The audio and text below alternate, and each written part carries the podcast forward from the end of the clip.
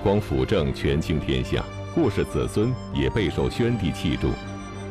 但是霍光死后，霍氏一族却被汉宣帝斩杀灭族。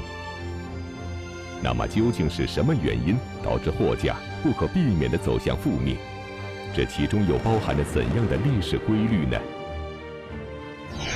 请继续关注《西汉》第三十三集《霍氏覆灭》。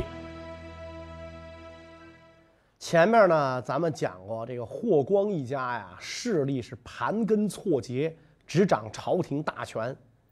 霍光因为拥立大功，使得这个汉宣帝对他格外器重，事事都顺着霍光的意思，以至于这个霍光的老婆霍显，为了让自己的女儿霍成君当上皇后。居然指使保健医生下毒害死了宣帝的旧爱许皇后。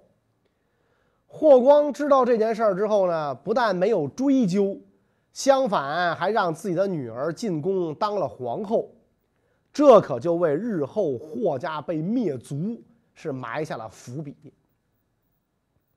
到了汉宣帝缔结二年春天，霍光年老病重。没过几天，历经三朝、主政二十余年的大将军霍光去世了。辅国重臣去世，那葬礼可得大操大办，连这个汉宣帝和皇太后都亲自到霍光的灵堂祭悼，赏赐棺木葬具都要跟御用规格一样。霍光谥号宣城侯，而且呢，征调这个兵卒为这个霍光啊开挖墓穴。棺木埋葬后，筑起坟茔，拨出三百家民户侍奉墓园儿，设置官吏负责这个守墓和祭祀。为了表示对这个霍光的哀悼，汉宣帝下诏免除霍光后代子孙的赋税徭役，并且呢让他们继承霍光的封爵实邑，世世代代永远不变。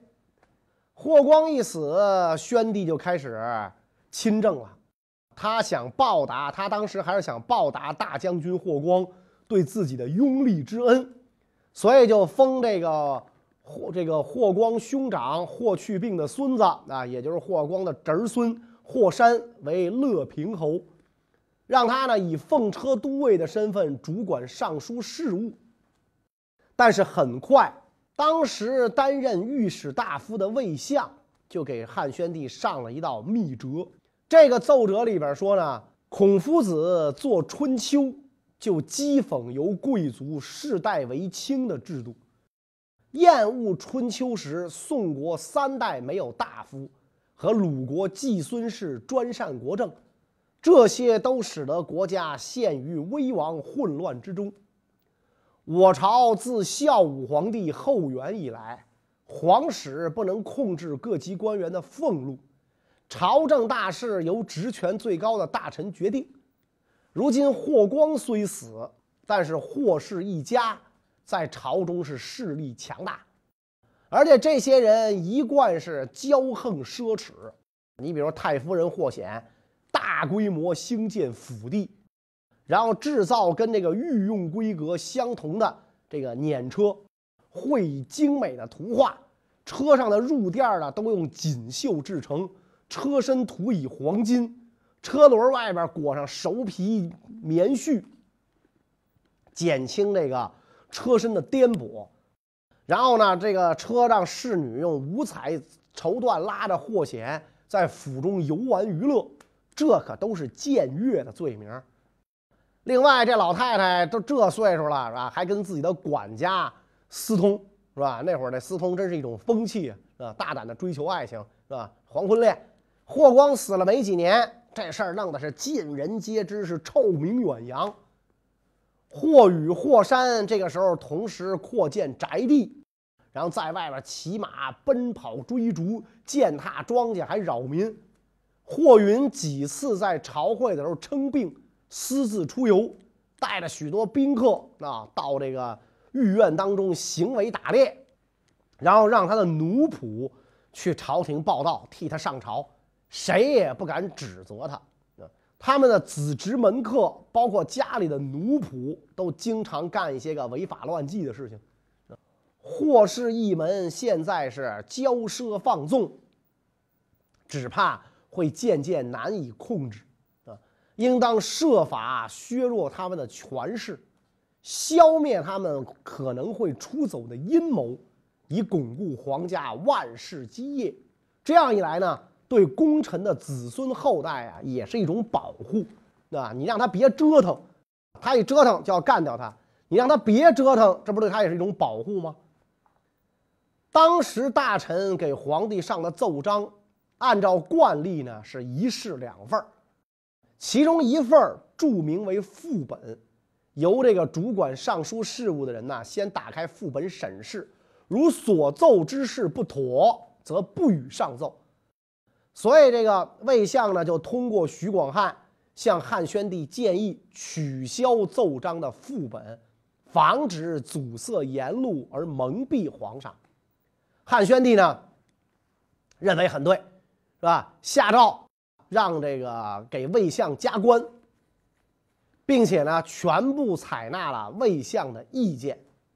所以他这样的用意，其实还是想慢慢的把霍氏集团的力量啊削弱，因为主管尚书事务的人，不论是张安世还是霍山，都是属于。霍光集团的重要骨干力量。霍光死后，汉宣帝第一次削弱霍氏集团的行动，并没有引起霍家的注意。但是，宣帝的另外一个决定，却在霍家引起了轩然大波，并再一次激发了霍夫人的杀人欲望。那么，汉宣帝究竟做了什么决定？而曾经毒死许皇后的霍夫人，这次又会把杀人的尖刀对准谁？他是否还能得逞呢？到了这个缔结三年夏，汉宣帝呢就立许皇后给自己生的儿子刘氏为皇太子。因为这个霍光的女儿霍成君虽然进了宫当了皇后，但是一直呢没生出孩子来，并且呢这个任命在大牢里啊总照顾自己的这个丙吉为太傅。挑选其他人呢来教导太子。此外呢，这个封太子的外祖父徐广汉为平恩侯啊。皇上实际上呢，这就是在任用自己的亲信。徐广汉当年封侯的事儿，霍光是一直不同意啊，所以直到等霍光死，这事儿才算是操办成。当然了，这个宣帝也很注意搞平衡啊，对于霍家的人。也得给点好处啊，所以就封这个霍光的侄孙中郎将霍云为灌阳侯。但是不管怎么讲，这个霍光的媳妇霍显听说刘氏被立为太子，气得连饭都吃不下去，甚至还吐了血了啊！他就说：“这刘氏这小杂种是皇上当平民的时候生的儿子，怎么能被立为皇太子吗？如果将来皇后生了儿子，反倒只能做诸侯王吗？”霍显是越想越生气，就想办法要弄死皇太子。反正都把太子的娘弄死了，再弄死个太子也不算啥。所以这个霍显啊，就跑到这个皇宫中，就找自己的小女儿霍成君霍皇后。见了这个小女儿说：“哎呦，闺女，可不得了了！你看人家都封了太子了，你这日后的日子就不好过了。”霍皇后说：“哟，说妈，这啥意思？你说这话什么意思？那可能……”霍皇后没没往那样想啊，没想那么多啊。霍显就说了：“人家都是太子了，那你以后的儿子是啥呀？是吧？你的儿子要不是太子，你在皇后的位子上，你能坐安稳吗？你还能当上太后吗？”哎，霍皇后一一琢磨，对，还是我老娘有见识，是吧？姜是老的辣，蝎子是老的毒。现在皇上对我是很礼貌。但不敢保证他一直这样，更不敢保证他驾崩之后，前妻生的儿子也会对我这样，所以他就问这个自己的妈咋咋办？霍显就跟皇后讲了：弄死他不就完了吗？毒死他呀，是吧？皇后一开始啊觉得很害怕，我天呀，这要把太子给毒死，这弄不好，是吧？把我也搭进去了。但是为了自己日后的生活啊，为了自己日后万一诞下的皇儿，也只得如此啊。娘俩呢越合计越起劲儿，定下毒计，准备招太子前来，并且呢赏赐给太子食物，然后呢下手啊，找这个机会下手毒死太子。但是也可能啊，是这个宣帝啊，对太子的安危比较关注，也有可能呢，宫中是有规矩的，不能乱来的。每次皇后赏赐给太子食物，都是太子的保姆奶妈先尝，没有问题才会让太子吃。所以皇后虽然手里攥着毒药，却无从下手。渐渐的。宫里宫外啊，就开始传小道消息了，说当年许皇后是被这个霍显啊派人毒死的，现在呢他还想毒死太子。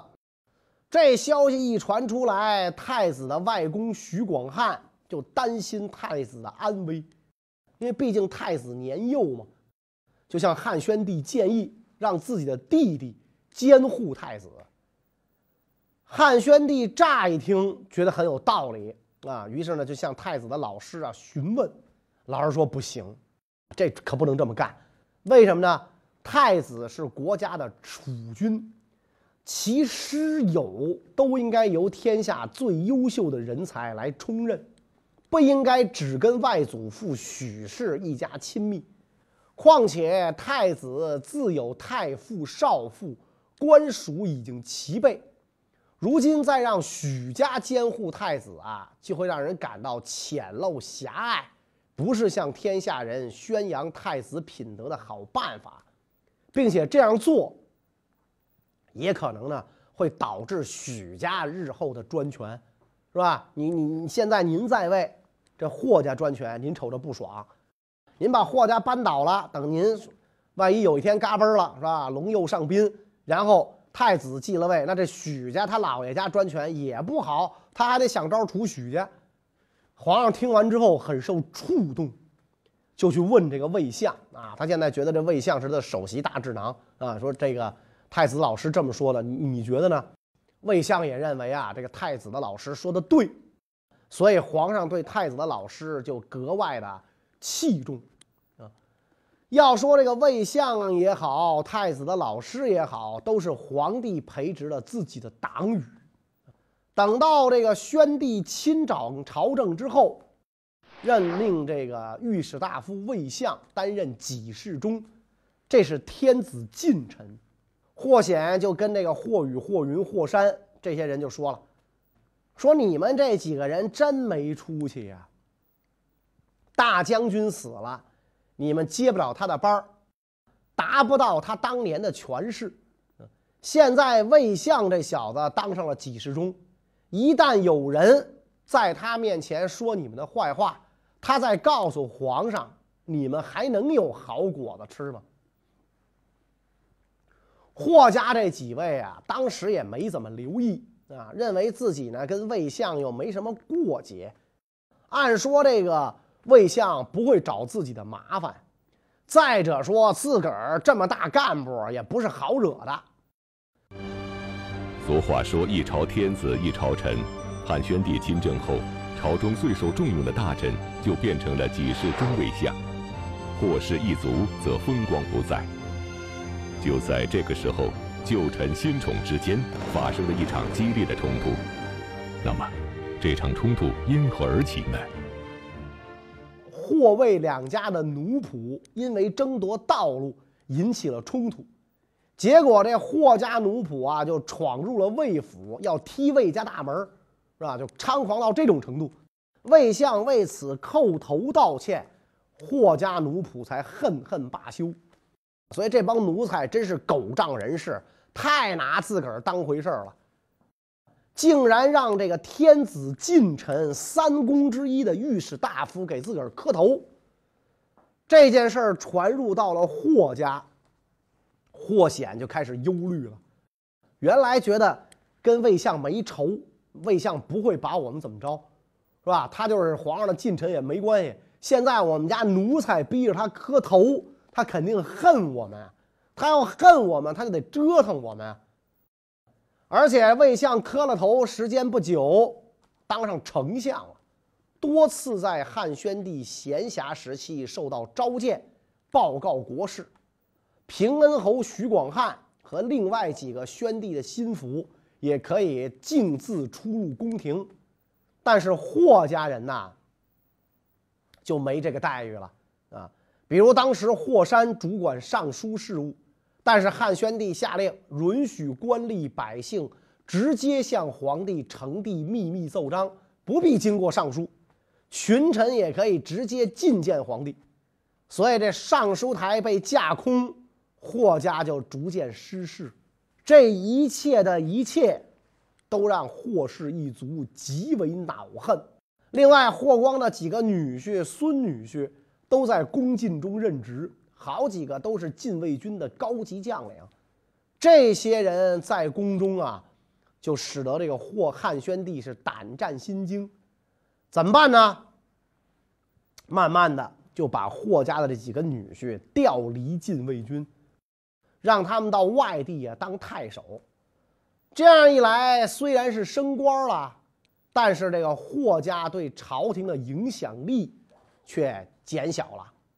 而对于这个万分重要的这个宫中守卫的职责，宣帝就交给了张安世来掌管。张安世本来跟霍家关系密切，但是呢，因为自己的哥哥张贺是皇上的铁杆儿所以由于这个缘故，慢慢的张安世就也变成了汉宣帝的心腹。霍光的儿子霍宇。汉宣帝任命他做大司马，却不让他呢戴照例应该戴的大官帽，只能戴小官帽，而且不颁给他印信绶带，撤销他以前统领的屯戍部队和官署，只让他呢领这个顶着这个大司马的虚名。这个时候，汉宣帝手下所有统领胡人和越人骑兵、羽林军以及未央、长乐两宫卫所。警卫部队的将领，都是汉宣帝亲信的许家、史家两家的这个子弟啊，来担任啊。许家是他岳家，史家呢是他的这个这个奶奶家，所以这个霍宇当了个有名无实的大司马，因为对朝廷不满，称病罢朝啊，就是不上朝霍宇以前的这个长史来探望他。就是您，您怎么了啊？您您您有什么病吗？啊，看看他，霍宇非常生气，说：“我哪有什么病啊？当今皇上要不是因为我爹大将军，能有今天吗？现在大将军尸骨未寒啊，他竟然极力排斥我们霍家，重用徐史两家，简直是气死人了啊！”长史一看霍宇这么生气，就劝他，说：“昔日大将军的做法呀。”不能再来了。国家权柄、生杀大权，皆操在大将军手中。许多人因为忤逆了大将军的意愿，下狱致死；一些名不见经传的小人物，因为得到大将军宠信，飞黄腾达，晋封侯爵，官至九卿。朝中百官都听命于大将军重用的人。连丞相都不放在眼里，现在呀情况不同了，不可能再这么干了。特别是徐史两家都是当今皇上骨肉至亲呐，所以享受尊贵是理所应当的。如果大司马您对此怀恨在心，我真认为这不合适。霍宇听了以后啊，无言以对。过了一些日子呢，又照常上朝了啊。但是呢，他虽然地位很高，却没什么大权。而皇上对霍家的削弱举动依然一步一步的进行着。霍家人呢，就也感觉到了啊。霍显跟儿子霍宇、侄孙霍山、霍云这些人见到自己的实权一天天被削弱，经常是抱头痛哭，发泄不满。就在霍家逐渐失势的同时，霍光的夫人霍显毒死许皇后的事儿也开始在民间流传开来。那么霍氏家族将会怎样应对这场危机呢？时间一长啊，连汉宣帝都听说了啊，当年自己的最爱许皇后是被霍显派人毒死的。霍显一看得情况紧急，必须得吐露实情了，所以就把他谋害许皇后的事儿就告诉了霍雨、霍山、霍云。三霍听了之后是大惊失色呀！哎呦，真是大祸临头了，是吧？这么重大的事儿，怎么早不告诉我们？皇上这样排斥我们霍家，可能就是为了这个。这可是天大的事儿啊！一旦追究下来，咱罪可就大了。怎么办？大家坐一块坐一块合计，干脆，是吧？撕碎了龙袍也是死，打死了太子也是死，索性反他娘的得了，对吧？要不然的话。一旦皇上追究，咱就全完了。霍云的舅舅叫李靖，有一个关系很好的朋友啊，看到霍云一家呀惊慌不安，就给这个李靖献计，说如今丞相魏相和平恩侯徐广汉当权，可以让霍太夫人向上官皇太后进言，先把这俩人宰了，再废掉当今皇上，改立新君。这事儿全由太皇太后决定，那么这霍家呀就没什么可怕的了。没想到计划被人给告发了，汉宣帝就把这件事儿啊交给廷尉处理，逮捕了献计的这个人。这件事儿过了之后，宣帝下诏不要再抓人，到此为止啊！这个这个这个这个事儿就到此为止，不再深究了。皇上是没有深究这件事儿。但是却让霍山这些人呐更加的惶恐，凑一块商议，说皇上尊重太皇太后，所以不深究。但是已经能看出来苗头不妙，这时间长了，皇上还会爆发。一旦爆发，就是我们灭门之祸，不如先下手为强。啊，于是就让霍家的女儿各自回家告知自己的丈夫应该怎么办。霍家女婿们都说：“大祸一来，谁也跑不了，加紧造反的步伐。”正巧呢，这个李靖因为结结交诸侯王，被朝廷治罪。一审问，供词当中涉及到了霍氏家族，所以汉宣帝下诏说：“霍云、霍山不适合再在宫中供职，免职回家。”霍宇、霍山。这个时候家里啊经常出现一些解释不清的怪事儿，全家人都非常忧虑，认为这不是好兆头。于是呢，密谋让上官太后设酒宴款待皇亲，招丞相魏相平恩侯徐广汉和属下作陪，然后霍家女婿们奉奉太后之命将他们斩杀，趁机废掉汉宣帝，立霍宇为皇帝啊，公开叫篡党夺权了。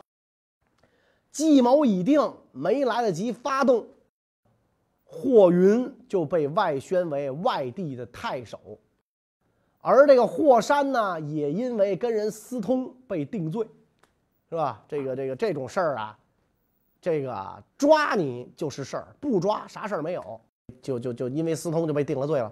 霍显上书愿意献出城西的宅地千匹好马来为这个霍山赎罪。上书刚递上去，霍家企图杀死丞相平恩侯以及废帝篡位的阴谋就被发觉了。这样一来，霍山、霍云畏罪自杀，霍显、霍宇缉拿入狱。最终啊，霍宇因为谋反被腰斩，霍显呢跟霍氏家族的其他成员斩首弃市，因为跟霍家有关。被定罪诛灭的数千家，霍氏家族当中只有皇后霍成君没有被杀，但是呢也被废黜，打入冷宫，十几年以后自杀身亡，实在活着没意思了，皇上也不会回心转意了，啊，自杀身亡。霍氏子孙依权仗势，无法无天，最终落得灭族的下场。其实早就有人提醒过汉宣帝。如果不对霍家加以约束，必会导致霍家的灭亡。这个人是谁？他对汉宣帝的劝谏是如何成为成语“虚突喜心”而流传下来的呢？当初这个霍家呀，骄奢淫逸啊，骄横奢侈啊，有个叫徐福的大臣就曾经指出说，霍氏必亡，他们骄奢无度，傲慢不逊，冒犯主上，大逆无道，怎么可能不灭亡呢？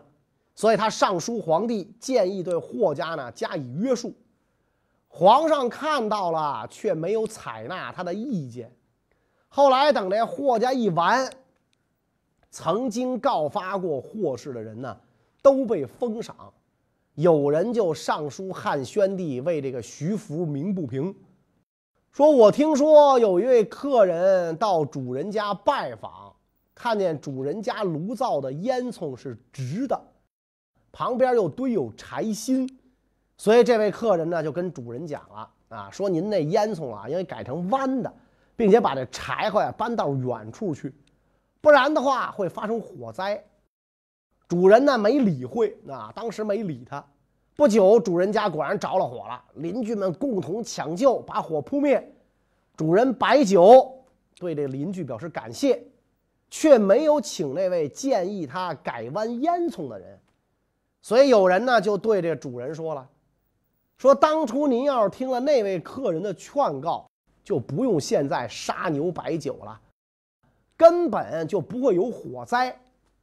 如今论功请客酬谢，建议您改弯烟囱，把柴火移走的人没功劳，而在救火的时候被烧得焦头烂额的人才是上宾吗？”主人一听这个，就醒悟过来了，赶紧把那位客人呢就给请来了。然后这个大臣讲，徐福多次上书说霍氏将会有叛逆行为，应该预先加以防范制止。假如陛下您接受了徐福的劝告，就没有后来的事儿了。现在这事儿都过去了。建议您取突喜新的人还没有收到赏赐！啊，汉宣帝一看这个奏章，哦，恍然大悟，这才给这个徐福啊以赏赐。这也就是成语“取出喜心”的来由。霍光执掌朝政二十多年，因为不学无术啊，这是班固对他的评价，和对这个小辈儿的约束啊，不约束小辈儿。所以在自己死后几年就被灭族，啊，不能不说啊，很悲哀。这个当然了，这自有霍家自身的原因啊，在后世史家看来呢，也跟汉宣帝为人少恩有关啊。司马光就这么这么觉觉得啊，甚至有人说霍家完蛋，早在汉宣帝如芒在背的时候就已经决定了。甭管怎么说吧。霍家算是彻底完了，该是宣帝施展自己拳脚的时候了。那么汉宣帝会怎么治理国家呢？关于这个问题呢，下一期再讲。谢谢大家。